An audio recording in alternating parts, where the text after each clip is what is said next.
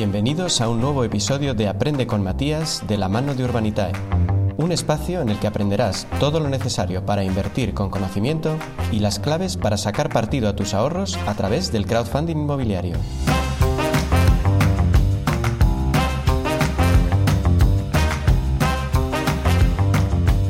Si alguna vez has pedido una hipoteca, en el fondo sabes lo que es el loan to value. Míralo así, estás endeudado por 30 años, pero también eres un inversor un poco más sabio.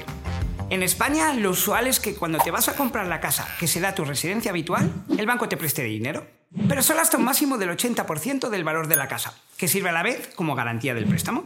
Si no pagas, el banco se queda con tu casa. Bien, pues ese 80% es el loan to value o LTV, es decir, el porcentaje que supone el préstamo sobre el valor total de la garantía.